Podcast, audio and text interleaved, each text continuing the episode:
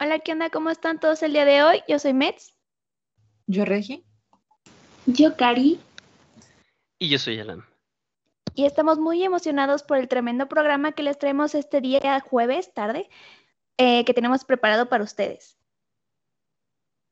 Hoy estaremos hablando de los inicios de nuestra vida geek. Estaremos hablando sobre tanto los comienzos para cómo conocimos este mundo, cómo fuimos introducidos desde pequeños y cómo lo estamos conllevando en este tiempo. Precisamente, justo vamos a estar hablando de nuestros tiempos de antaño, cuando, eh, no sé, recién entramos al mundo de los videojuegos, al mundo del anime o cómics. Eh, no sé, por ejemplo, del anime, que veíamos mucho anime, consumíamos, eh, yo qué sé, Dragon Ball, y Naruto, Caballeros del Zodiaco, Supercampeones, y no lo sabíamos. Cositas por el estilo se van a estar tomando y se van a estar platicando el día de hoy. Muy bien, empezaremos con nuestros inicios antes de saber qué exactamente era el anime. ¿Quién quiere compartir su primera experiencia? Mm, pues yo empecé a verlo, bueno, empecé con Caballeros del Zodiaco y no sabía que era anime, pero lo veía porque mi papá tenía como la colección completa y me ponía ahí hasta la madrugada a verlo con él. Qué bonito. Tu padre te trajo al mundo del anime. Sí. Oye, está, está muy bonito. Yo, yo igual empecé, podría decirse que con, con Caballeros de Zodíaco. Y nada más que yo recuerdo que lo pasaban durante el día. Yo recuerdo que salía de la escuela, llegaba a mi casita y, me, me ponía a cantar el opening mientras brincaba en la cama, bien emocionado porque esa era mi, mi, mi caricatura favorita y yo sin saber que era anime, ¿no? Eh, ese, Supercampeones y Yu-Gi-Oh! Pero yo creo que el que más me impactó de pequeño fue Caballeros del Zodíaco. Aparte su opening es súper bueno. Está buenísimo, es una joya, es una joya. Igual Pokémon. Mm, Pokémon, fíjate que a mí me gustó más Digimon que Pokémon. De mm, Digimon me sé los openings. Y a mí sí me tocó verlo varias veces en, la televisión y sí, igual, bien bonito. Yo, sí soy más, más fanboy de, de Digimon que de Pokémon. ustedes empezaron, yo, yo me acuerdo que no tenía cable y la primera vez que pusieron el cable, lo primero que cayó fue el Canal 5 cuando estaba Beyblade. Fue mi primer anime. Ah, no saber qué era. Sí. Y después fue fangirl de Pokémon. Yo sí soy fangirl de Pokémon. Igual, em, ahí quien me adentró igual un poquito hacia el anime fue, fue mi mamá. Y ella, eh, nos sentábamos en la sala a ver em, ya igual caricaturas de su tiempo, bueno, animes de su tiempo, que fue Candy Candy, Remy, Heidi. Son las tres que yo recuerdo, pero sí recuerdo que vimos por ahí varias y no, igual, igual ahí nos poníamos a, a nos echábamos nuestro maratón, ¿no? De cinco o seis capítulos y ya otra vez regresábamos a, nuestras tareas del día, ¿no? Pero sí, sí, cuando yo iba en el, en primaria, inicios de primaria, primero, segundo y por kinder, yo recuerdo que fue cuando, cuando ahí este, mi mamá me adentró por esa parte hacia, hacia el anime, hacia Candy Candy, Heidi y Remy. Heidi, no, sí, también de los primeros junto con Hamtaro antes de la escuela. Oye, sí. sí, también, también. Ay, no mames, qué tiempos aquellos, los tiempos de antaño, la época de oro. Eran los mejores. No sé, Cari, algunas, digo, Cari, eh, Reggie, ¿alguna serie que hayas visto de pequeña sin saber que era anime? Ah, yo sí, bueno, no ninguna que no supe que era anime, pero cuando era pequeña tenía un amigo que me hablaba mucho de Inuyasha. a mí me interesaba mucho porque decía como, ay, está súper padre. Y entonces dije, ah, lo voy a ver. Y me aventé todo Inuyasha. Entonces terminé como adentrándome y no tenía idea de que era anime y nada más empecé a buscar como más series de la animación. Y es gracioso porque mi mamá también veía como animes, pero está en negación y no quiere aceptar que Candy Candy era anime y así. Entonces, como no quiere aceptar que ella también vio animes de chiquita, siempre me anda molestando porque veían.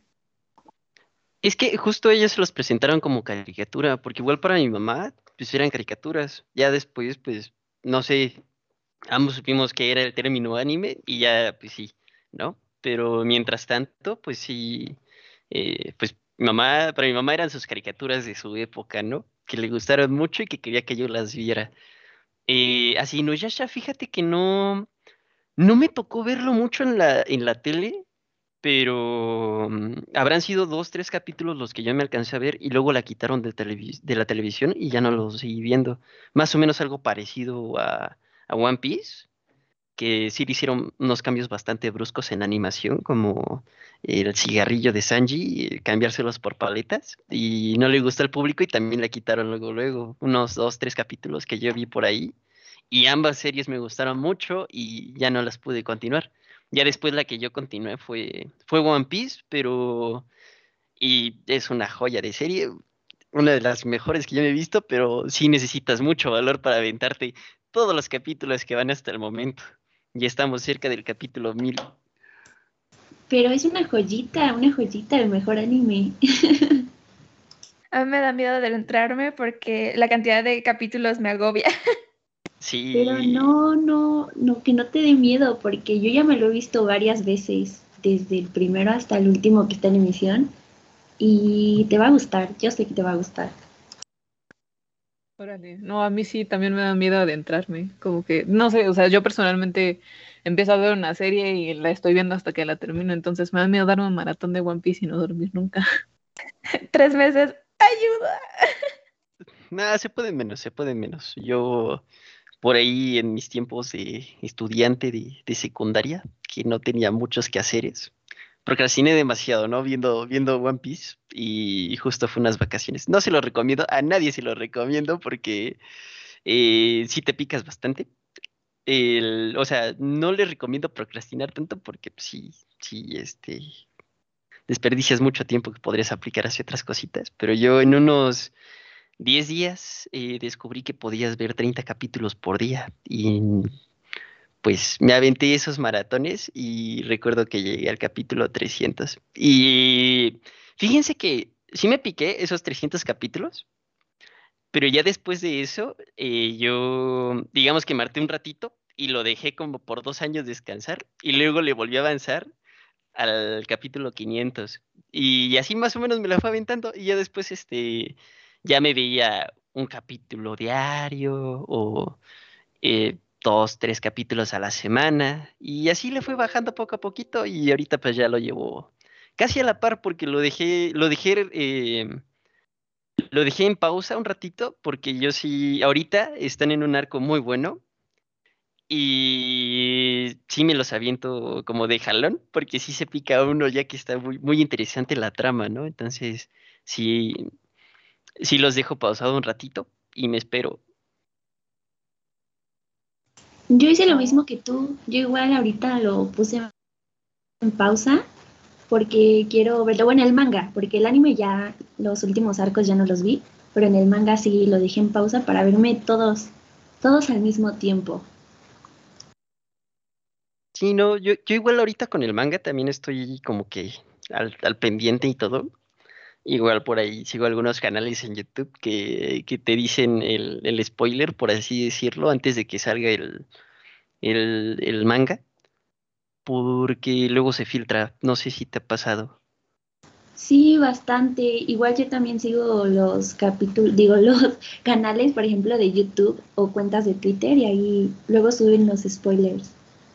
Sí, llega a pasar, llega a pasar que lo suben y ya, pero no sé, yo, yo me emociono todavía más. Mucho, mucha gente dice que, eh, uno no sé si les ha pasado, que es así como de, no, ¿por qué te ves el manga? Te vas a spoilear, mejor espérate que salga el capítulo, ¿no?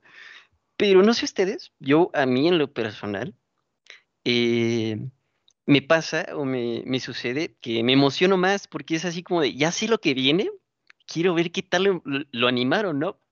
Y cuando lo animan muy bien, es así como de, no sé, se siente uno muy bien consigo mismo, así como de, no más, justo como me lo imaginé, o lo hicieron mejor que como me lo imaginé.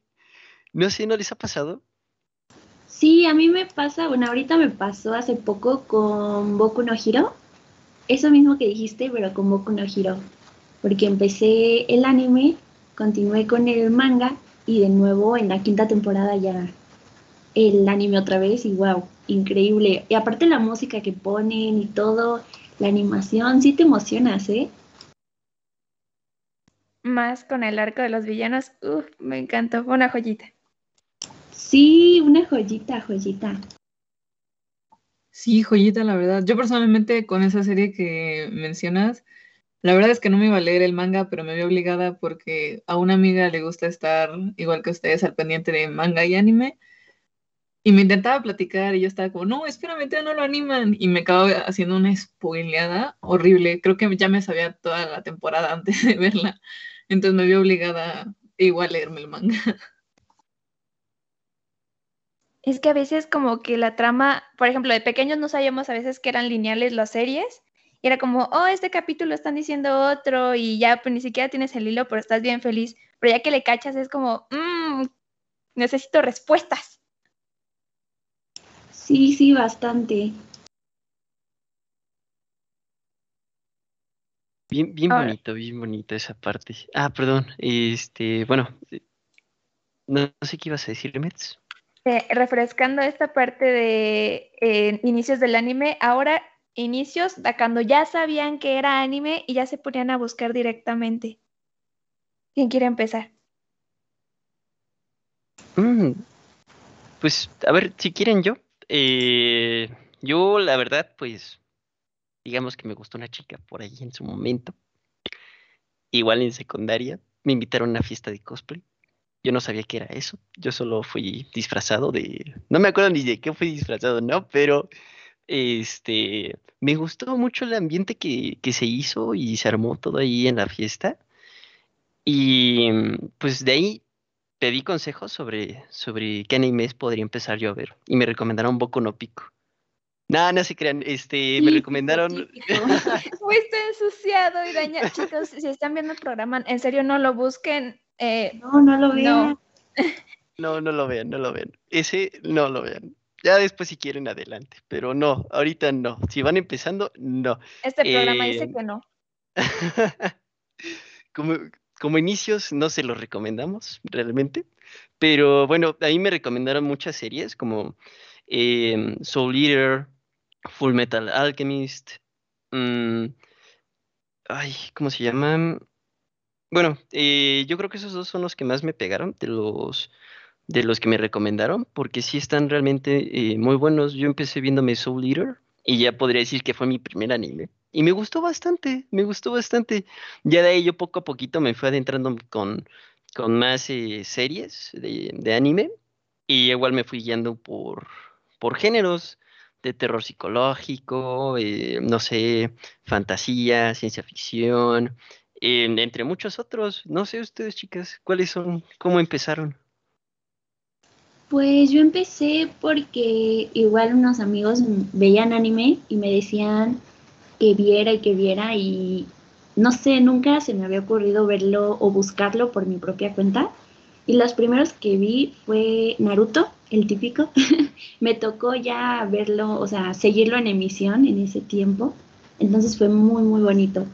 Em, también vi School Days, fue creo que el segundo que vi, fue un poco fuerte para ser los primeros y Another, y pues me gustaron muchísimo los tres. Y de ahí ya continué con, como tú, con los mismos géneros que me gustaban y ya, hasta el día de hoy.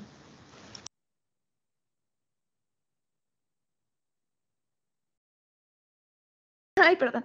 Pues yo cuando inicié, eh, una, un amigo dijo, oh, busca esta página y vas a encontrar series y no sé, busca de lo que te interese. Si es que, por ejemplo, te gusta Pokémon, busca todo lo de Digimon y todo eso y estaba en, emisión The Greyman. O sea, dije, ah, suena interesante y pues desde ahí me lo eché completo y se convirtió en mi número uno en la lista. después igual eh, seguí con series de emisión o clásicos como Kachuwa Mitsama o igual buscarme todo Naruto Shippuden y creo que sí fueron mis iniciales. Ay, eso está padrísimo. De hecho, ahorita que lo mencionas, yo después de no Yasha me acerqué a, mm, de manera pues bastante, una coincidencia muy graciosa, em, me invitó la amiga de un, de mi hermano a sus 15 y cuando llegó pues vino como a platicarnos y así, pero nos dejaron solos un ratito y le platiqué a Inuyasha y resulta que ella veía mucho anime, entonces le dije, ah, ¿cuál me puedes recomendar? Y me recomendó puro romance, o sea, me recomendó Kaichou Mitsama, me recomendó Kamisama Hime Mashita. Entonces todos mis primeros animes fueron como muchísimo romance y después llegó Tokyo Ghoul y arruinó todo eso y ahora veo muchos animes de acción. Yo creo que depende mucho de cada persona, ¿no? El género que le gusta a cada quien, pues ya es así el género al que más se ubica. Yo, yo, yo la verdad, si le soy sincero, sí me veo de todo un poco. Eh, ahorita, pues, como son los animes de temporada, ya ven que ahorita va terminando esta temporada y va a empezar la de otoño. Eh, yo lo que hago es, de todos los que salen en emisión, me veo los primeros dos, tres capítulos y ya de ahí decido cuáles sí me quedo viendo, cuáles pues descarto, ¿no? Eso y pues ya por ahí me veo los... Em, los que igual tengo planeados por ahí, tengo en mi listita en Anime FLP para, para saber cuáles son los siguientes a ver, ¿no? Yo no puedo hacer eso porque como me gusta luego mucho la historia, siempre quiero ver más y más y no hay, en, como está en emisión, ya no hay más capítulos y me tengo que esperar. Es lo feo y es cuando uno se brinca el manga. Se brinca el manga y es así como de ya. El sufrimiento es cuando no viene con manga. Es horrible. Bueno, la novela ligera también. ¿No han visto estudios que nada más hacen guion para el anime? Y, eh, o sea, no tienen ni novela ligera, ni, sino lo sacan posterior a, la serie. hay muchos Como los animes originales, ¿no? Justo.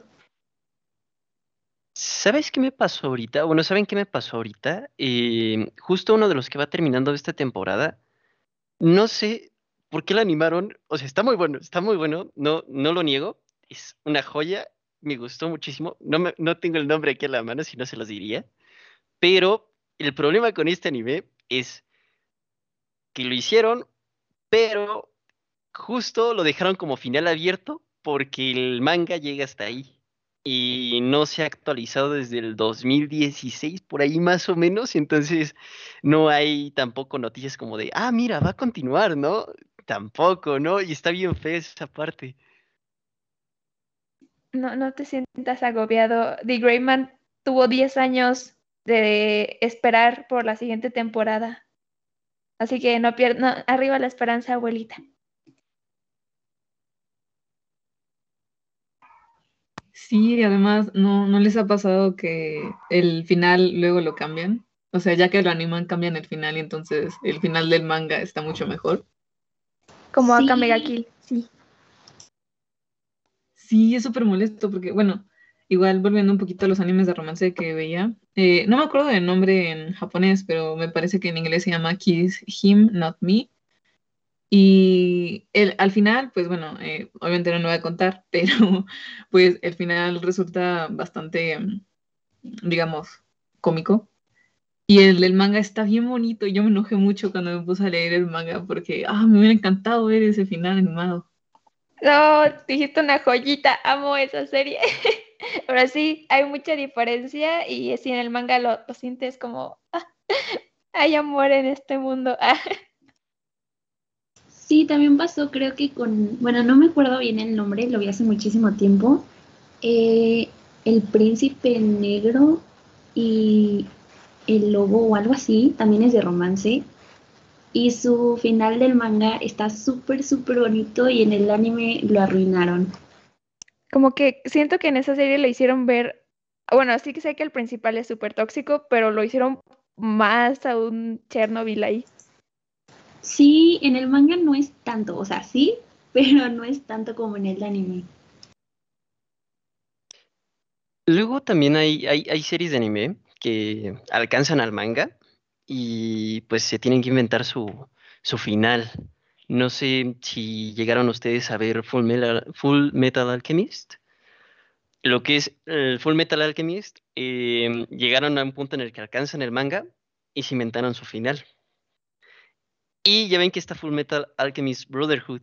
Ese lo volvieron a hacer, es como el remake obviamente están tomando en cuenta que te viste como hasta la mitad, porque sí se brincan varios datitos por ahí. Em, pero que igual lo puedes ver sin, necesidad de tener que echarte el primero. Y ya ese es ahora sí con el final, el final correcto del manga. incluso lo que es la autora, eh, pues también le gustó bastante el, el final que se, mm, que se inventaron, o bueno, que se hicieron, mejor dicho, para lo que es el, la primera temporada. Sí, la primera versión de Full Metal Alchemist.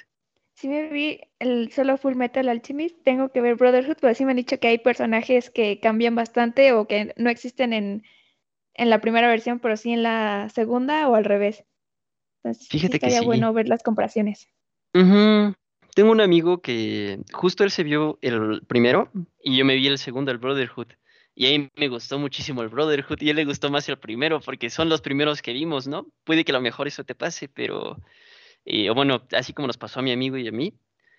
Pero, pues no sé, si valen la pena. Yo la verdad sí me vi primero el Brotherhood, ya después me vi el otro. Y ambos me gustaron, pero pues, la verdad sí me inclino más por Brotherhood. También me vi pues las películas que le corresponden a cada uno. De repente se tiene una preferencia por lo primero que se vio. Probablemente nada más sea porque, no sé, a lo mejor captas como esto es lo que conozco y por eso es mejor. no sé. Sí, como que es nuestra guía a lo que nos gustó y nos hizo sentir cómodos, hay que seguir buscando de lo mismo. Sí, pero bueno, vamos a tener una pequeña pausa donde les presentaremos una recomendación de un anime hecha por los integrantes de nuestro grupo estudiantil CAC. Ya volvemos.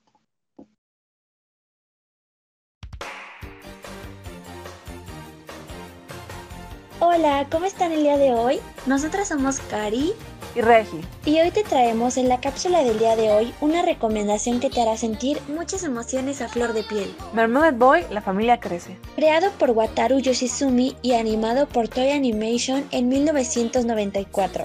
Mermaid Boy, o mejor conocido como La familia crece en español, se publicó en 1994, pero no te dejes llevar por el tiempo que ha pasado desde su emisión, ya que esta historia continúa siendo muy popular. Este anime cuenta con mucha comedia, mucho drama y mucho romance por lo que estoy segura que te va a encantar. La historia trata de Miki Koishikawa, un estudiante de 15 años con una personalidad alegre, natural, impulsiva y dulce, cuyos padres después de unas vacaciones conocen a la familia Matsura, que tienen un hijo de su misma edad llamado Yu, quien empieza a estudiar en su misma escuela.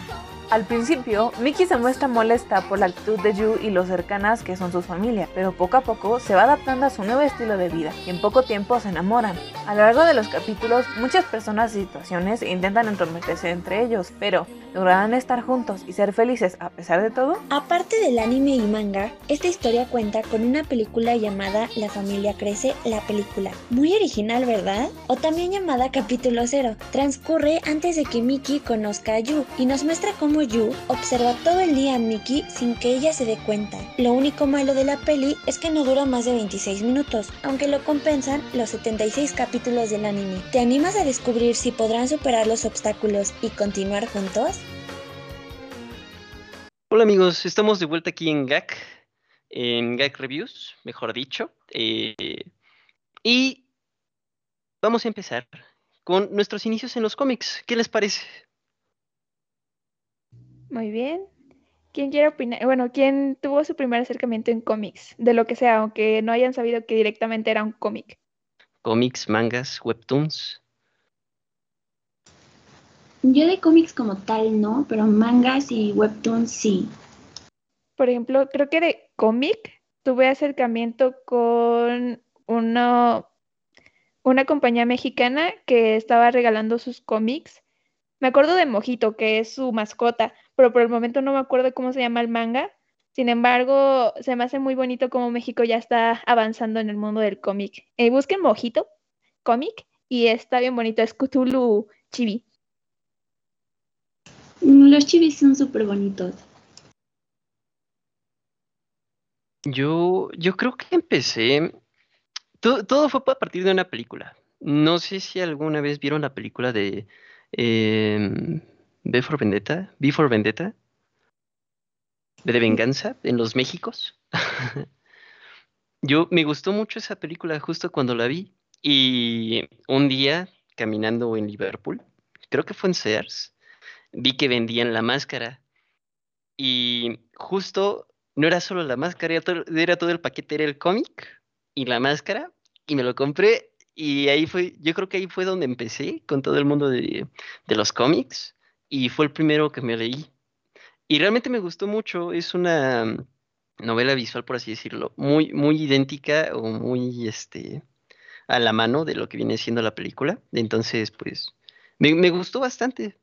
No sé. ¿Ustedes? Rey, Metz.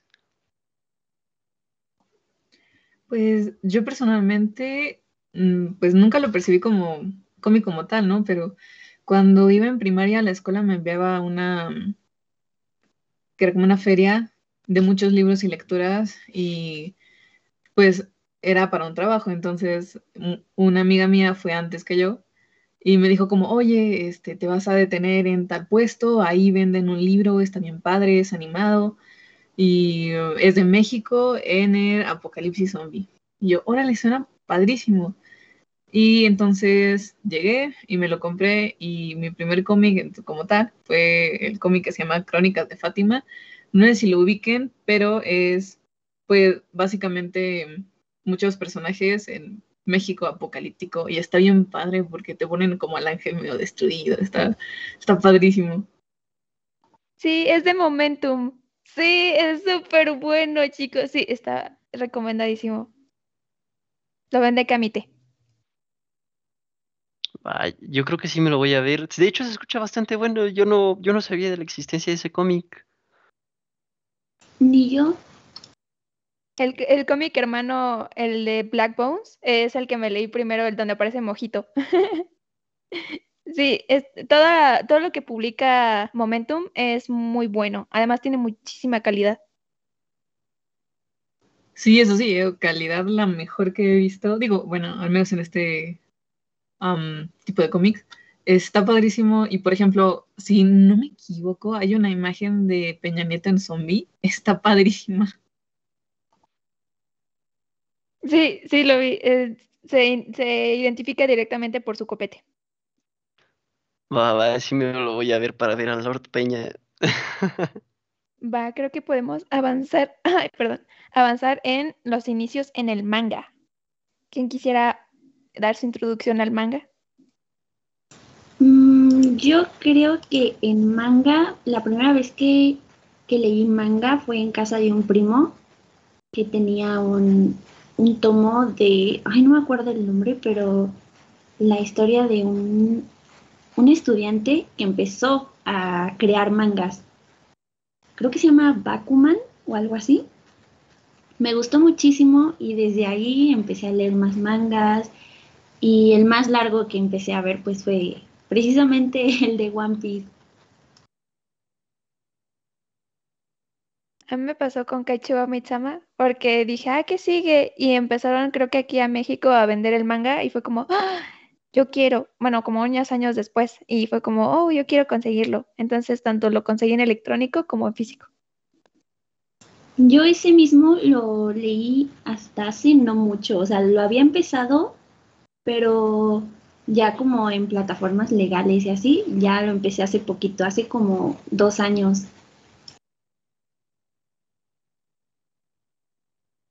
A mí me pasó que justo tenía una amiga, una prima.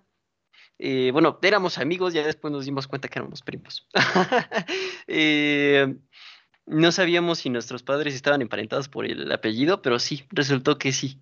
Eh, y una vez platicando con ella me dijo que ella leía manga y le dije que me prestara sus tomos.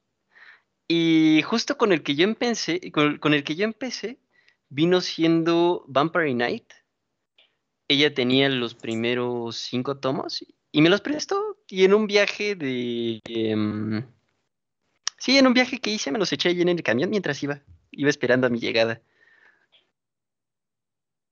Ya después me vi el anime y sí está, sí está bueno. Está, está bastante bueno. Por ahí tengo entendido que es... Eh, tengo entendido que es una joyita y que les gusta mucho a todas las chicas en general. Eh, porque son vampiros, ¿no? Pero... Más o pues, menos. Cero se tiene que dar a respetar. Ya decía yo que ya hasta si sabían los nombres de los personajes, sí. no, pero sí, sí está, sí me gustó. Ya después me vi el, el anime y pues sí, está bastante bueno. Realmente me gustó, fue con el que ya empecé. Ya después de eso, eh, yo creo que empecé con... Ya, ya, ven que les mencioné que justo empecé con, anime, con el anime de Soul Eater también me empecé con el manga en ese momento.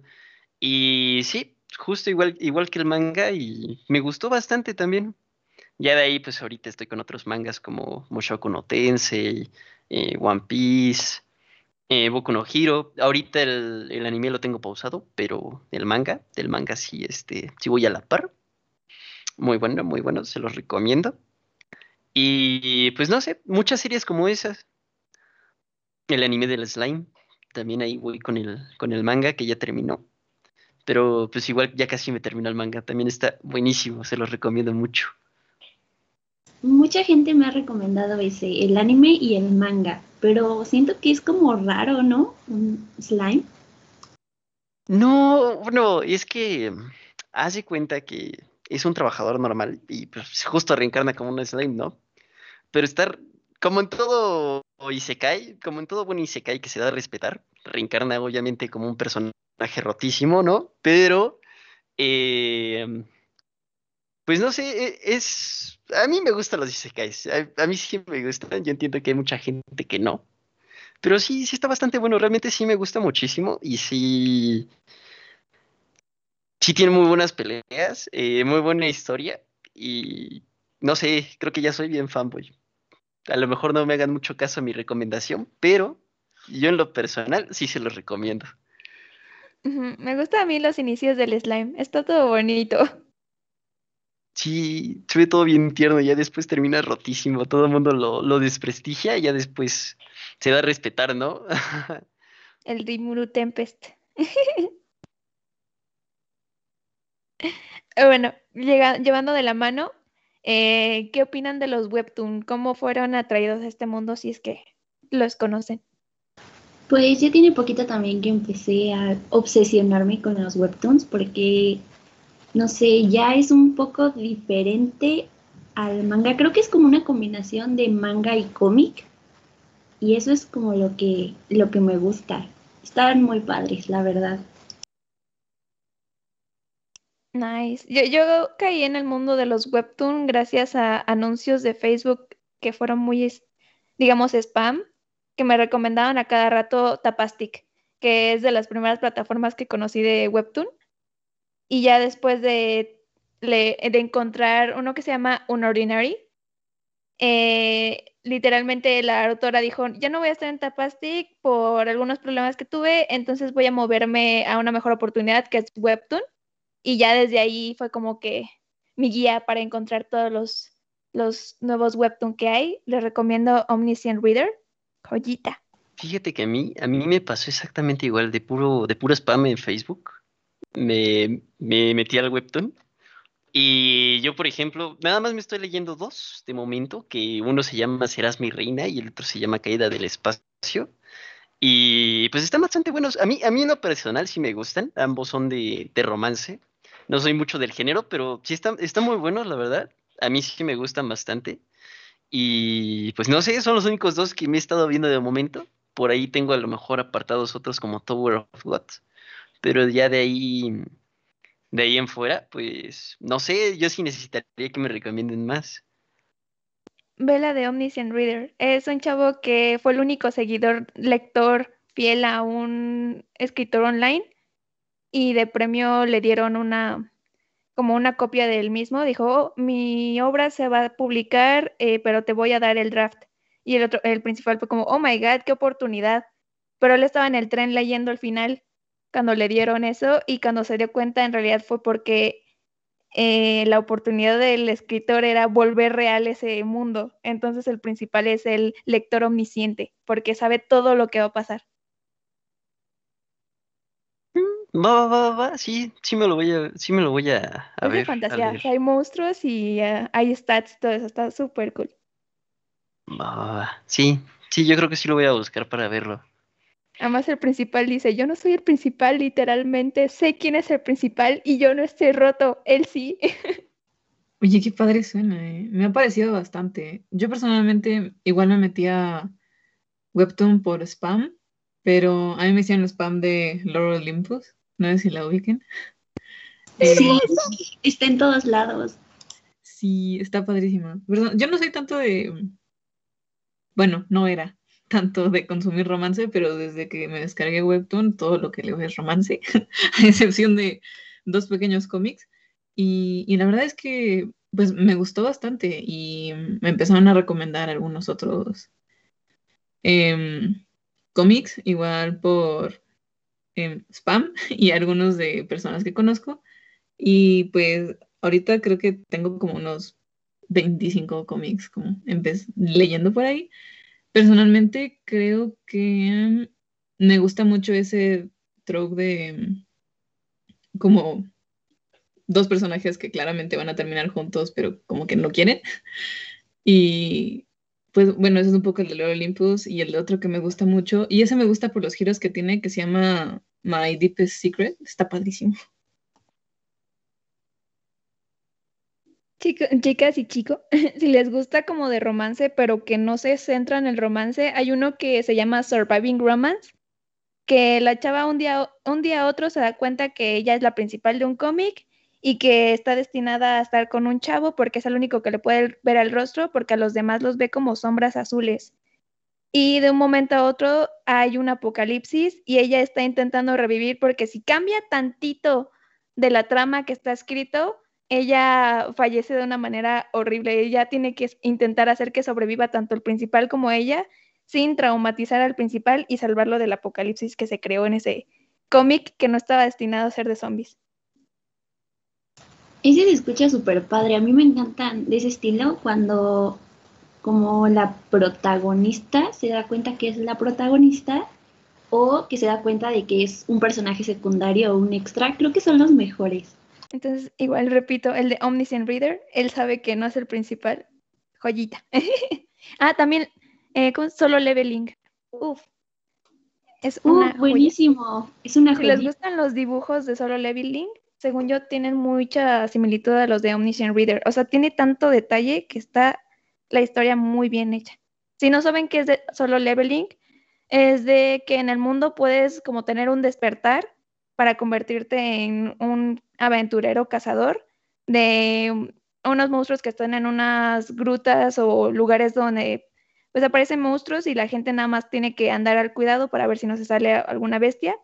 Y el principal es el más débil porque hay categorías entre los mejores jugadores, que son hasta el rango S, y los peores que son como rango E, donde checan como tu maná, tus estadísticas y todo eso y que el, el, principal por obras del destino, eh, hay, algo, hay algunos que los llaman a los del segundo despertar y son los que pueden ir maxeando como sus habilidades poco a poco más.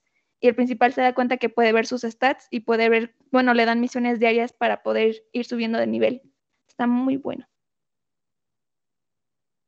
Sí, ese está súper padre. Yo también lo recomiendo. Es de los mejores que he leído. Y bueno, ¿les parece si tenemos la pequeña pausa donde presentamos la recomendación del cómic hecha por los integrantes de nuestro grupo estudiantil GAC? Ya volvemos. Hola, ¿cómo están el día de hoy? Nosotros somos Cari y Alan. Y hoy te traemos en la cápsula del día de hoy una recomendación que te hará sentir muchas emociones a flor de piel. Coraline y la puerta secreta, una novela escrita por Neil Gaiman y adaptada e ilustrada por P. Craig Russo. ¿Quién recuerda aquella película de stop motion de Tim Burton que creíamos ser infantil, pero nos sacó muchos sustos de niños? Hablo de Coraline y la puerta secreta, pero la historia es mucho más oscura y antigua. El ilustrador Neil Gaiman nos trae esta misma historia en cómic. Coraline es una niña que se muda con sus padres a una nueva casa donde explora las 14 puertas de su nuevo hogar. 13 se pueden abrir con normalidad, pero la decimocuarta está cerrada y tapiada. Cuando por fin consigue abrirla, Coraline se encuentra en un pasadizo secreto que la conduce a otra casa tan parecida a la suya que resulta escalofriante. Sin embargo, hay ciertas diferencias que llaman su atención. La comida es más rica. Los juguetes son tan desconocidos como maravillosos, y sobre todo hay otra madre y otro padre que quieren que Coraline se quede con ellos, se convierta en su hija y no se marche nunca. Hasta aquí todo parece tal cual la película, pero la otra madre tiene un origen demoníaco y sobrenatural. Hay personajes que en la película se agregan, pero no están en el cómic, y muchas escenas son más extremas que en la película. Si te interesa descubrir más sobre este universo y ver qué le depara a esta inocente pequeña, ¿qué esperas para leerla? Bueno, pues ya volvimos después de esa cápsula Eh, bueno, personalmente creo que esta, esta le estuvo bastante buena, ¿no? Yo creo que está muy padre ir un poco más dentro de este mundo que a mí me gusta bastante. Em, soy muy fan de esta peli, pero pues bueno, saber que existe un cómic que va un poquito más allá de la historia está padrísimo, ¿no? Bastante, bastante. Fíjate que igual me gustó mucho la cápsula. Em, porque pues tanto en este caso pues estamos hablando de lo que viene siendo el cómic y no solo eso, también está el, libro. Yo ya tuve la oportunidad de leerme ambos. De hecho, lo que viene siendo esta recomendación, pues yo la, yo la hice en lo que viene siendo la página de nuestro grupo estudiantil en Facebook. Y pues para eso me tuve que haber leído el cómic de Coraline y realmente está bastante bueno. Por ahí tiene unas pequeñas, a lo mejor grandes diferencias, dependiendo de cómo lo quieran ver ustedes. Pero por ahí hay un personaje que no que aparece en la peli, pero que no existe ni en el cómic ni en el ni en el libro. Igual por ahí hay varias pequeñas gran diferencias. Ya depende mucho de, de ustedes. Si se animan a leerlo, yo realmente sí se lo recomiendo. Yo igual soy muy fan de la peli. Y pues ahorita también del, del libro y del, del cómic. Nice, sí, suena muy bien. Además puedes ver diferentes perspectivas de una misma historia y creo que eso lo enriquece un poco más. Aquí avanzando con el siguiente tema que sería inicios en los videojuegos. ¿Cómo fueron introducidos ustedes chicos a este mundo virtual? Pues yo desde pequeña también por mi papá, porque a mi papá le gustaba mucho jugar y pues en ese entonces jugábamos con, no sé, Xbox 360 sobre todo y era con lo que, con lo que nosotros dos jugábamos. Y ya cuando nació mi hermano, era el típico, ¿no? De poner el control, pero quitarle las pilas. Pobrecito. Se siente el bully al chiquito. Bueno, yo me acuerdo que casi hacían lo mismo, pero en, mi hermano tenía el GameCube y estaba el Smash Bro, el disco chiquitito, y me acuerdo que a mí nada más me dejaban ver porque según iba a jugar mal, pero ahora no, ahora no. Mm, miren, fíjense, creo que todos empezamos con consolas distintas. A mí me tocó, yo en el kinder cuando me compraron el Play 1. Y yo, fíjense que yo me divertía mucho jugando Pac-Man o jugando uno de Mega Man. Yo soy muy fan de esas y dos franquicias de videojuegos y bueno, de Pac-Man ya no ha habido bastantes, pero sí, lo, sí, sigo teniendo varios juegos este, ahí en Steam. Y realmente se los recomiendo. Está, están, están muy buenos los juegos retro. Otro juego retro que igual me gusta bastante es el de Asteroids. No sé si lo conozcan. Soy mega fan de ese juego. Creo, que es el que más me gusta de todos los juegos retro. Y ya de ahí tuve el Xbox, el primer Xbox, el Xbox normal, el Xbox 1, el que sí es el 1. Eh, y ese, yo una vez comprando en el Tianguis, eh, me tocó ver cómo estaba mi elección entre un Splinter Cell y un Halo, Halo Combat Evolved. Y me llamó mucho la atención de que en la portada del, juego de Halo venía una, una Banshee de fondo, que es uno de los vehículos en los que se transportan el Covenant, que son los enemigos, los alienígenas enemigos. Y me llamó mucho la atención y dije, pues a ver, vamos a probar este, ¿no? Y desde ahí, pues soy súper mega fan de Halo, soy bien fanboy. Y pues no sé, más adelantito en las noticias les estaré dando más noticias sobre eh, Halo y la franquicia, pero pues es hasta más adelante. No sé, Rayi, ¿tú tienes algún acercamiento con, con los videojuegos de tu parte o por parte de otra persona? Eh, bueno, realmente no sé si cuente, pero cuando era pequeña, eh, mi abuelo le compró un Nintendo DS de los chiquitos a mi hermano. Y pues vi que se divertía mucho, ¿no? Entonces le pedí uno a mi papá. Y me compré mi, bueno, no me compré, me compraron mi Nintendo DS y jugaba como seis horas seguidas al pobrecito Super Mario Bros. Y de pequeño nunca pude pasar el octavo mundo ni desbloquear el mundo, me parece que es el 4 y el 7. pero em, pues era muy divertido porque jugaba con mi hermano y ya un poquito más adelante mi papá siempre estaba jugando, entonces ya que pues podía agarrar el control mejor, me dejaba jugar Kratos, pero obviamente perdía, entonces... Qué bonito. No, yo me acuerdo que el primer juego que sí se me dejó jugar fue Pokémon. me compraron el DS, eh, igual los chiquitos, y era creo que Pokémon Diamante. Y por eso mi Pokémon favorito es Dialga. Pero sí, eh, fue como, de, aunque estaba en inglés, creo que eso me ayudó un poquito a reforzarlo porque no entendía nada, le preguntaba a mi hermano cómo mejoraba mis Pokémon y ya era como, esto significa esto, y era como, ah, por eso me gustó mucho la franquicia. Uy, yo también, yo también usé a mi pobrecito hermano de guía y cada rato le estaba llamando. Oye, ¿cómo se hace esto? Y ya hubo un momento en el que me dijo, no, ya no te voy a responder. Y ya empecé a aprender yo sola. Y creo que a partir de ahí fue cuando empecé a buscar más como mis juegos y plataformas y así. Nada más, pues hasta eso, pues estuvo bien, te, te dio la guía para que igual tú, tú pudieras, te dio la guía sin darte la guía, para, para que igual tú buscaras juegos de tu gusto. Yo ahorita pues digamos que estoy desempeñando ese rol con lo que viene siendo mi, mi hermanita. Ella ahorita pues descubrió Genshin Impact y ya de, vez en cuando pues ahí le doy consejitos, ¿no? Sobre cómo derrotar a un, a un boss.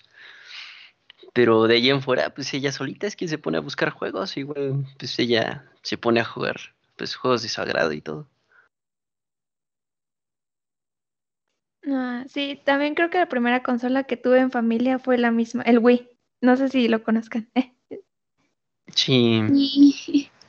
Muchas pantallas rotas por esos controles. Bastantes. Por eso se usa la cintita. no sé, ¿cuál fue tu inicio, Cari? Pues yo inicié también, bueno, a jugar Pac-Man y Sony. Bueno, el Sony, el. Ay, ¿cómo se llama? se me fue el nombre. El azulito. Sonic. Sonic. Sí, Sonic, Sonic. Y eh, bueno, con mi papá jugaba Mortal Kombat porque a él le gusta muchísimo el PSA. Siempre me ganaba, pero no importa, me divertía. Y ya con mi hermano sí me tocó como ayudarle al principio, ahora ya no, ya no puedo ayudarle, creo que él me sigue ayudando a mí, porque él sí juega muchísimo, muchísimo, sobre todo Ark. Yo la verdad no entiendo cómo se juega, pero se la puede pasar horas jugándolo. Tengo entendido que es tu granja, pero de dinosaurios. Está... Sí yo igual tengo varios amigos que en su momento, cuando Epic lo regaló, pues todo el mundo lo estaba jugando y era así como de, pero ¿por qué voy a tener una granja de dinosaurios? No, o sea, yo, yo sí no le encontré pues propósito alguno ahí sí. Yo también estoy, estoy de tu lado. Pero no sé. Hacia Mortal Kombat, que igual lo mencionaste, yo solo jugué el Shaolin Monks, que tiene su modo historia y todo. Y a mí realmente me gustó, me encantó súper mega fan de ese. Y cada vez que puedo, tengo un primo que tiene el, el primer Xbox, que fue donde lo jugué, y justo lo tiene y de vez en cuando cuando voy a visitarlo, pues ya voy a visitarlo como con maña, ¿no? Así como de, oye, ¿me, ¿me prestas tu Xbox? a mí me pasa igual, pero con mis primos cuando voy eh, a visitarlos, me pasa con el Gears. Mm, Gears. Ahorita bueno, yo me jugué hasta el Gears 3 y el que salió después, que no me acuerdo cómo se llama. Mm, no es el 4, es el que es antes de todo lo que sucedió en el 1. Donde explican por qué Marcus Phoenix estaba encerrado en la cárcel. No sé si te acuerdas del nombre. Mm, no, no me acuerdo. El nombre tampoco, pero es muy bueno. Me encantó Gears y más la historia. Sí, si quieren una historia como que te llega hasta los sentimientos por algunos personajes y vean, vean Years, más el 2 y el 3. El 2 está Amor a Dominic, amo a Dominic. Dominic, María. No se escuchan de fondo disparos y todo, ¿no? Pero creo que ya sé cuál es el primer juego, a ver si me desmienten, que jugamos de pequeños la serpiente en el teléfono, el de Snake, en el, en el, teléfono de alguno de sus papás. Sí, ese, Bones Tales. Pero, ¿sabes cuál otro? se te está pasando. No sé si ustedes fueron Tetris alguna vez. Yo tuve muchos Tetris Sí. alrededor de mi infancia. A mí fue primero Me la y ya vi después vieja un jugando. Es muy Tetris. difícil. El del mercado, el que era como una cosita, una mini consola chafita que se movía Tetris. Ya no te tocó. No, pero sí, Tetris, una joyita. Una joyita. No, yo no puedo. Yo lo he intentado hasta el día de hoy, pero no, se me hace muy complicado.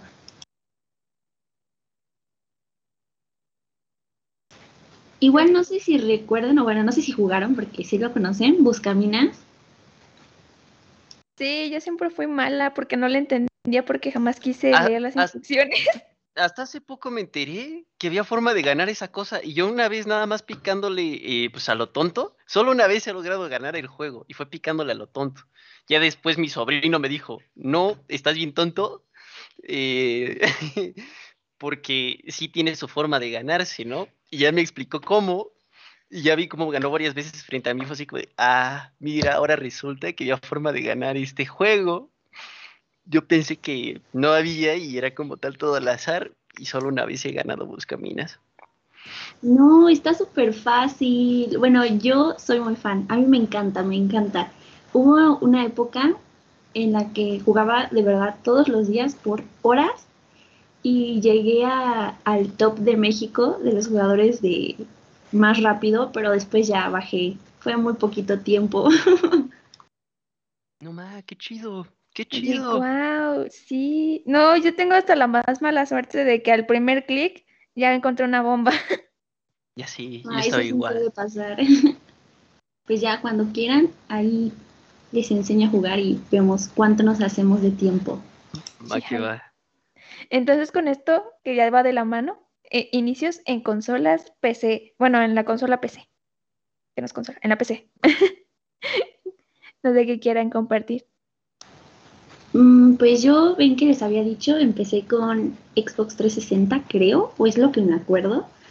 Y ya después, pues prácticamente Wii, Wii U, eh, Play, no sé, el Xbox One, X1, X1, ¿cómo?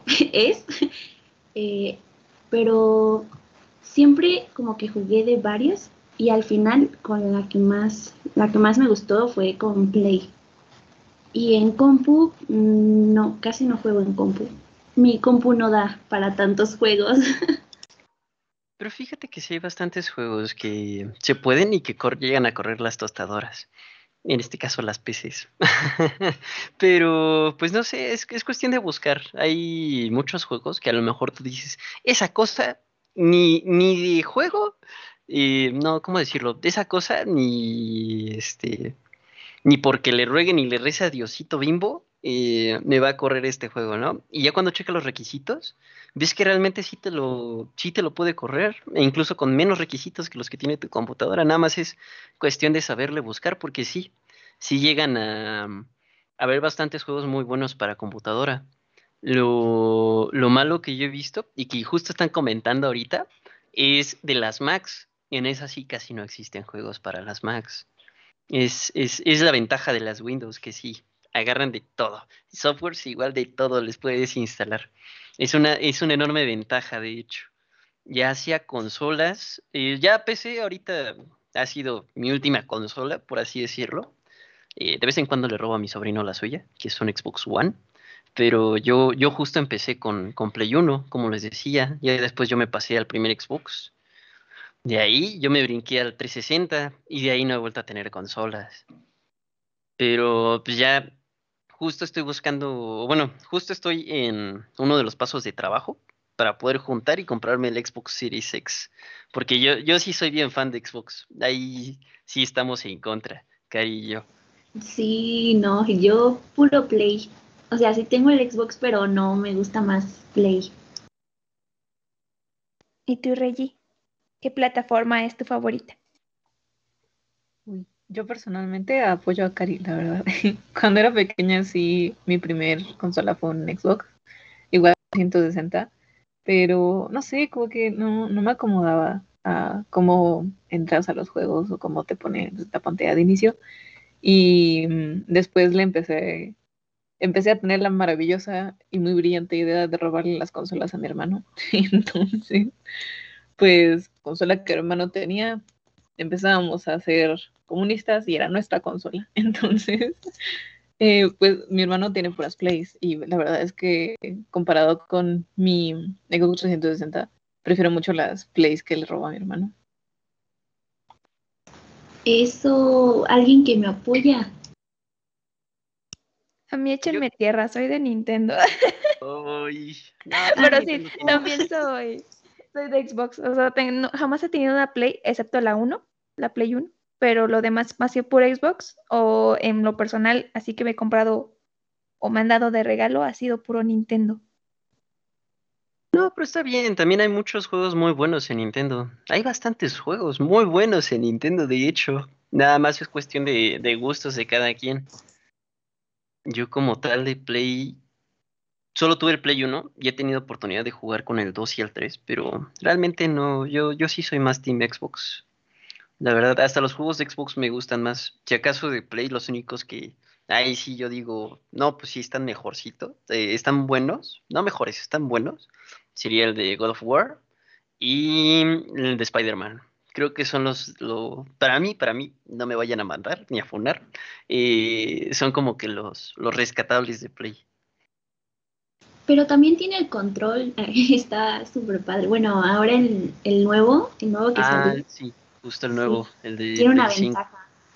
Sí, pero hasta eso, fíjate que tengo un amigo que se la compró, pero dice que sí, o sea, está bueno. Y justo hay un juego con el que viene de regalo la consola para que puedas ver las nuevas funcionalidades del control.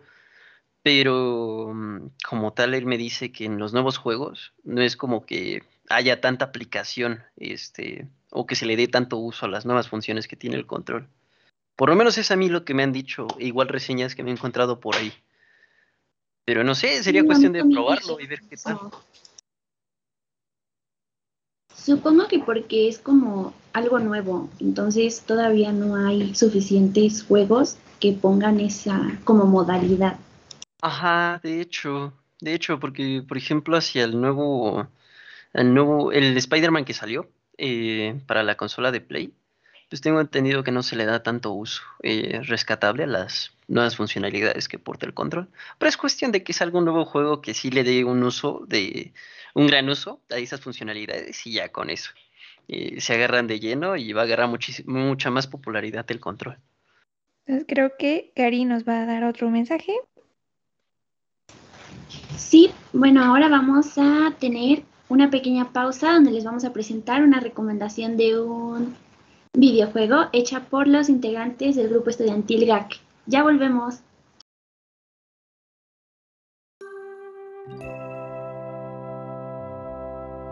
Hola, ¿cómo están el día de hoy? Nosotros somos Mets ¿Y Natito? y hoy te traemos en la cápsula del día de hoy una recomendación que te hará sentir muchas emociones a flor de piel. Omori, juego de RPG de terror psicológico surrealista desarrollado y creado por Omocat, con colaboración en edición con PlaySim el 25 de diciembre del 2020. El juego se centra en Omori, un pequeño niño que, a través de sus sueños, tiene aventuras con sus amigos en otros mundos fantásticos, ayudando a los residentes amigos que tengan algún pesar o misión.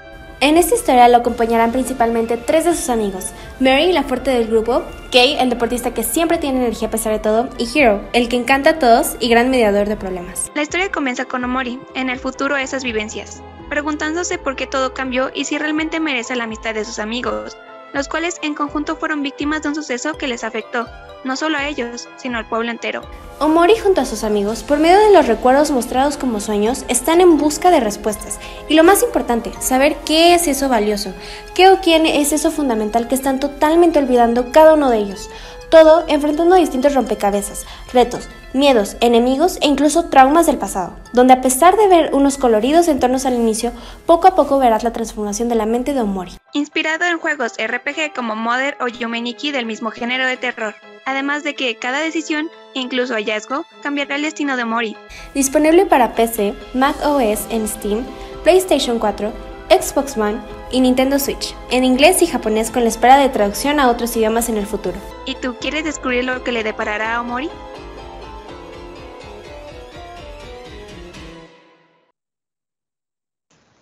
Estamos de vuelta con ustedes en Gagmars Reviews, listos para continuar ahora con el tema de inicios en la cultura asiática. ¿Alguien quiere comentar algo? Pues en lo personal, cuando inicié el anime, o sea, que no sabía, que ya, ya sabía más o menos qué era anime y todo eso, y empecé con, el mundo de The Greyman, me interesé para ver quién era quien lo escribía, y como gracias a la autora ya fue como, oh, es, todo esto anime es de, la principalmente de, Japón, y mi hermana fue como, ah, pero no solo hay anime, también hay doramas, y boom, ahí fue como un salto a todo lo que hasta, hasta los doramas chinos, que están muy buenos. Sí, a mí también por la época donde empecé a ver anime, leer manga y todo ese mundo, me di cuenta de que todo venía como de Japón y después me salté a los dramas, los japoneses, chinos, coreanos, de todo y son muy buenos, tienen historias súper bonitas. Pues si les soy honesto, no me he visto nunca un drama. Tengo una tía que le gusta ver mucho los dramas y de vez en cuando cuando voy a visitarla o algo así, siempre está viendo uno, ¿no? Entonces eh, me he visto uno que otro capítulo con ella. Y sí están muy buenos, realmente están bastante buenos, pero así yo personalmente que me haya nacido ver uno, no. De, ya cuando yo, justo cuando yo les comentaba que asistí a esa fiesta, fue que yo me adentré mucho hacia el mundo del, del anime y manga. Y em, fue, fue ahí cuando cuando me, mm, ¿cómo decirlo? cuando ya me adentré mucho hacia la cultura asiática y todo lo que tiene que ver en general, realmente me, me, llamó mucho la atención. Justo es como paquete completo, porque es hasta incluso muchos videojuegos vienen de allá, ¿no? Sí, sí muchísimos.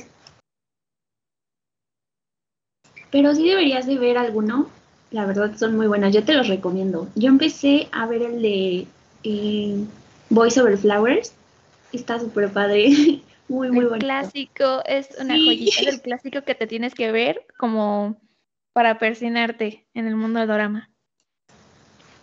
Y me vi la versión china también. Como tal, los dramas en la gran mayoría son romance o también hay otros géneros. No, también hay otros géneros. Hay de hasta miedo. Por ejemplo, uno que les puede ah, gustar, que está en Netflix, eh, se llama Los Cazadores de Demonios. Eh, o también está el que ahorita está súper sonado, que es el del juego del calamar. Esos son doramas, amiguito. ¿El, juego del calamar es dorama? Sí.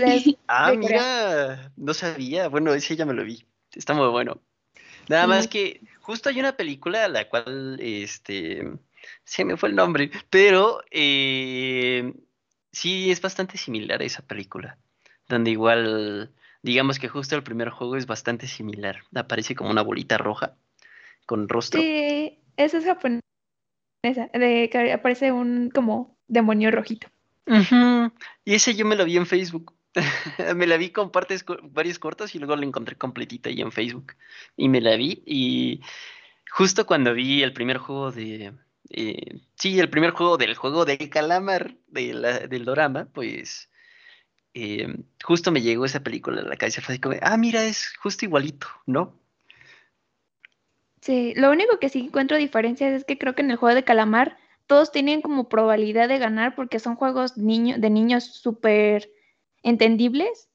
Y por ejemplo, en el, la película que dices, pues el principal era un genio, tenía que ver probabilidades y estadísticas. Y hasta, la suerte. hasta eso sí, pero no sé, ahorita ya hay varias teorías del juego del calamar. Por ahí me vi una en Facebook también. Eh, donde mm, se dice por ahí que a lo mejor el, el, ancianito. No, ahí muere. Voy a spoiler. Ahí muere, porque Mejor no digo nada. Sí, no, no, ahí muere. ahí muere. no digo nada, sí, ya lo siento, perdón. Moviéndolo un poquito, pues hay una serie que también les recomiendo si les gusta de supervivencia que se llama Alice in Borderland, que igualmente es de eh, un principal que se llama Arisu, es japonés, y que con sus amigos, después de haber hecho una broma y que la policía lo estaba siguiendo, se meten a un baño y después de un apagón descubre que ya no está nadie, solo él y sus amigos y que tiene que sobrevivir a diferentes juegos basados en las cartas de los mazos de cartas, o sea, el as de corazones, el rey de picas y todo eso. Eh, tiene que sobrevivir y encontrar la manera de regresar a su mundo. Igual uno que les puede gustar, así como que va de la mano con nuestro grupo estudiantil, es uno que se llama Cayendo en tu sonrisa. Es chino y es pues de lo mismo, de jugadores profesionales de videojuegos y entra una chica que es la protagonista, entonces también como, ¿cómo lo ve la sociedad que una chica esté en un equipo mm, profesional de videojuegos en todo ese mundo, ¿no? Como todas las competiciones y que a veces no, no lo aceptan tanto. Entonces yo creo que les puede gustar. Nice, ¿está en Vicky? sí, está en Vicky y creo que no tiene comerciales, entonces aprovecha. nice. Y creo que para finalizar más o menos nuestro programa, eh, el último tema que tocaremos sería la entradas o el motivo para haber entrado a este grupo estudiantil.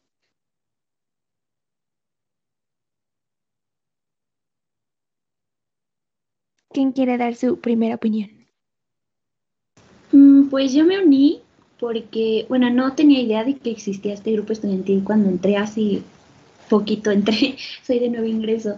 Entonces me puse a ver la lista de cuáles habían y ya me encontré con, con GAC y ya fui preguntando de qué se trataba y todo y me di cuenta desde el principio, desde que vi el nombre, yo dije, ay, me voy a meter, ya aquí soy y ya entré y pues todos tenemos gustos similares, de hecho, si a uno no le gustan los cómics, a pues le puede gustar videojuegos o anime o en este caso la cultura asiática, entonces está súper padre. Yo, pues, fíjate que, bueno, yo ya sí llevo bastante tiempo, ¿no? Pero eh, ya soy un ancestro dentro del grupo. Chale, qué feo. No, este, pues no sé, todavía en su momento, creo yo, que todavía el mundo de geek no estaba tan, tan popularizado como ahorita. No sé si han visto ese gran cambio que hemos tenido, de cómo antes éramos como que los discriminados así como de, ay, es que juegan mucho videojuegos o no sé, cositas así, ¿no? Que yo creo que a lo mejor a mí no o a nadie de ustedes, pero sí por ahí debe de haber una que otra persona que sí. Y pues ya ahorita se popularizó mucho, más que nada con la pandemia, ¿no? Y lo que viene siendo el mundo del anime y videojuegos, yo creo que son los más comunes ahorita. Em, pero, pues no sé, me, llamó mucho la atención porque yo igual desde niño, pues les digo, desde el kinder yo jugaba en el Play 1. Entonces, no tenía como que muchos amigos así como que también tuvieran el Play 1, ¿no? Y justo fue ahí como de poco a poquito el, ir encontrando amigos, pero eran muy escasos. Y ya cuando entré al TEC y me invitaron al grupo, eh, pues me gustó bastante y realmente estoy, estoy muy feliz con mi estadía dentro del grupo. No sé, sí, Justo, justo pasó, a mí me pasó algo parecido a lo que dices desde pequeña que a mí me gustaba como jugar y todo eso, no encontraba como personas con los mismos gustos que yo, o si encontraba, solían ser siempre niños y como que me hacían el feo por ser niña. Y ya fui creciendo y ya me di cuenta en esta pandemia que se empezó como a popularizar y todo, que ya mínimo somos un poco más aceptadas dentro del mundo de los videojuegos y todo eso. Pero ahorita pues, te digo que está rodeada de personas que sí les gusta y todo, y que poco a poco a más personas les gusta, está genial. Sí, de hecho está bastante bien el hecho de que todo el mundo geek se haya vuelto más popular. Antes no se tomaba tanto en cuenta todo eso. Yo, antes de la pandemia, por ejemplo, eh, canales de YouTube que yo seguía donde recomendaban anime, o te hablan de los mangas, o de videojuegos, o de cómics, no sé, tenían seguidores de 3.000, 5.000, máximo 25. Y ahorita, con pandemia, empezó pandemia y les favoreció bastante, ¿sabes? Porque justo empieza pandemia y veo cómo empiezan a crecer los números. Siguen creciendo, crecen más. Y ahorita esos canales de 3.000, 5.000, 10.000, eh, 25 ya tienen más de 200 mil, 300 mil seguidores. Entonces es así como de, wow, no, se, se, se ve luego, luego, como se ha vuelto muy popular todo lo que viene siendo el mundo geek. Sí, se me hace muy tierno como una pandemia tal vez alejó, pero a la vez hizo que hay muchísimos pues encontraron diferentes pasiones. Por ejemplo, los que dicen, ah, es que solo entraron por poser. Pero si ya se quedaron, bienvenidos. Sean felices y busquen lo que más les guste ver porque pues es su tiempo libre y sean felices con eso. ¿O no? Porque muchos se quejan de que, ay, es que solo ve anime por moda. Pues si lo ve y de manera respetuosa y todo eso, pues que haga lo que quiera y que sea feliz. Por ejemplo, yo entré a este grupo porque mis amigos me decían, juega LOL. Y yo dice, no sé, usa la compu, pero tienes que inscribirte. Y pues me inscribí y todo. Y pues aprendí más LOLcito. Me gustó mucho.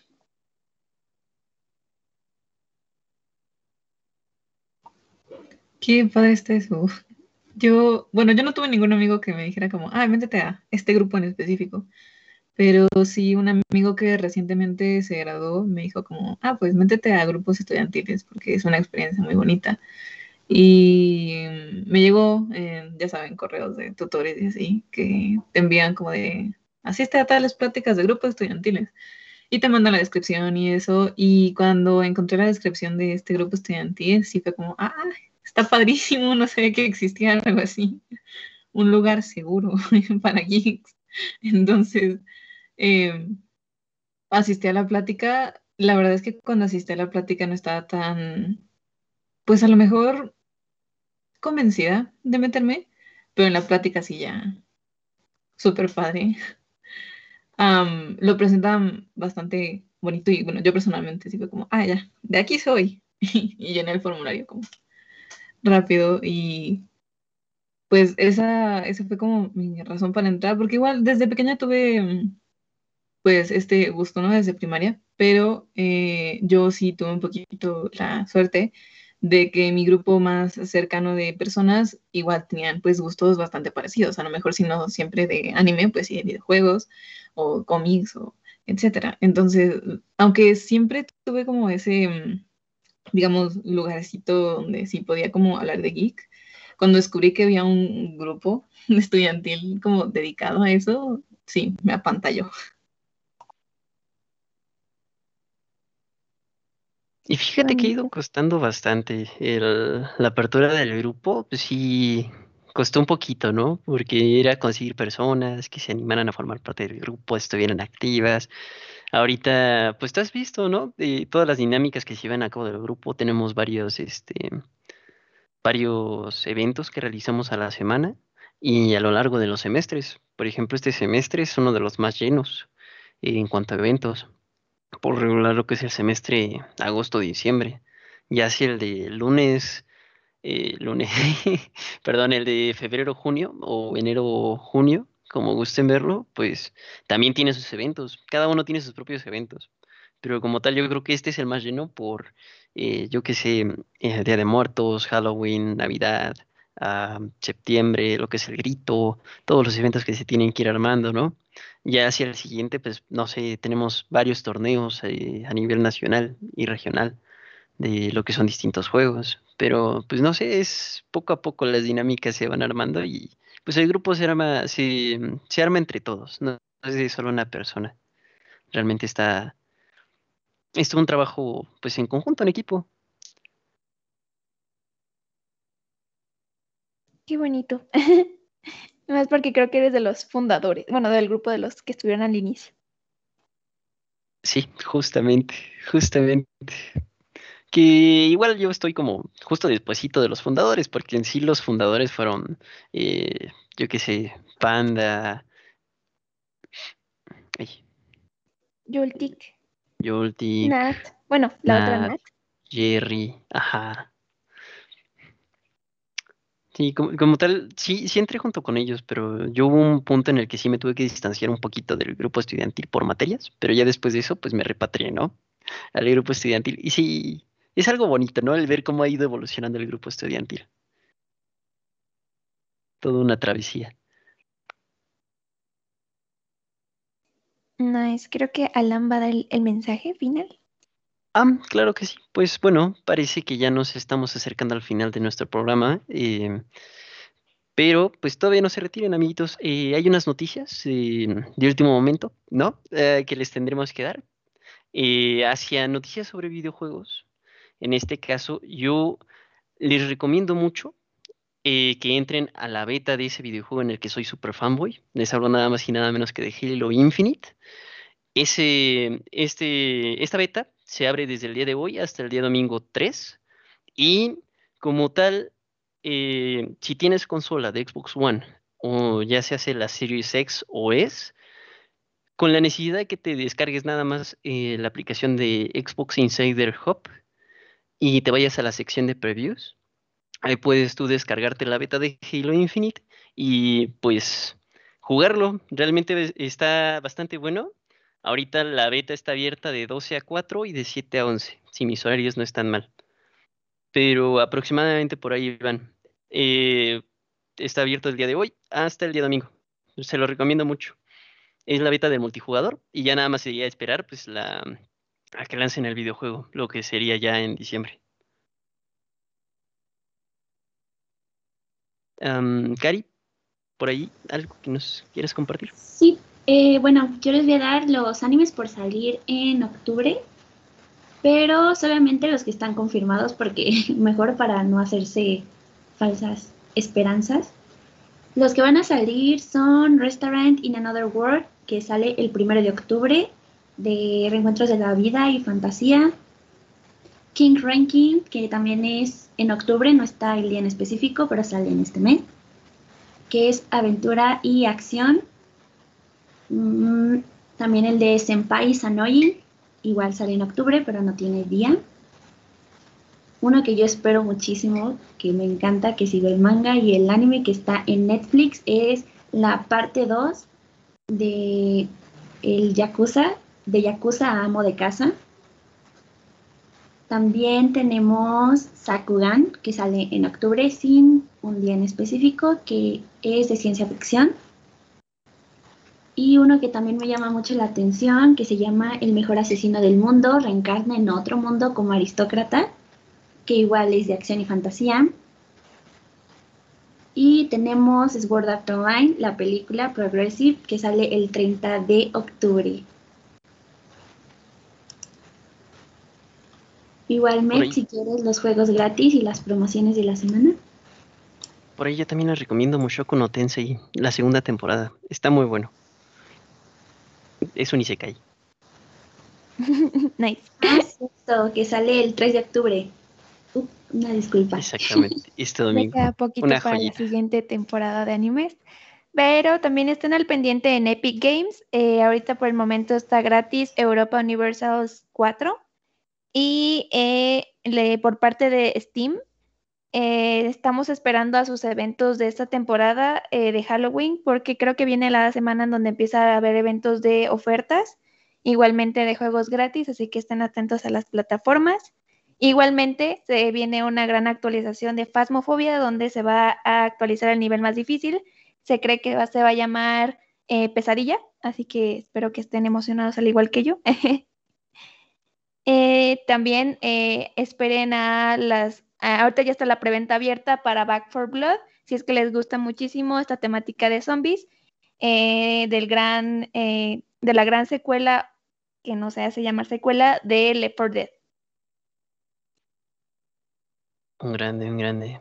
Yo, eh, como tal, los invito a participar en los torneos internos que tenemos en el, en el TEC, ahorita por parte del grupo estudiantil y de deportes. Mm, mm, todavía tenemos abiertas las inscripciones Smash Bros., Mario Kart, Evo Poo, que justo se cierran el día de hoy. Entonces, les invito a que corran y se inscriban ya.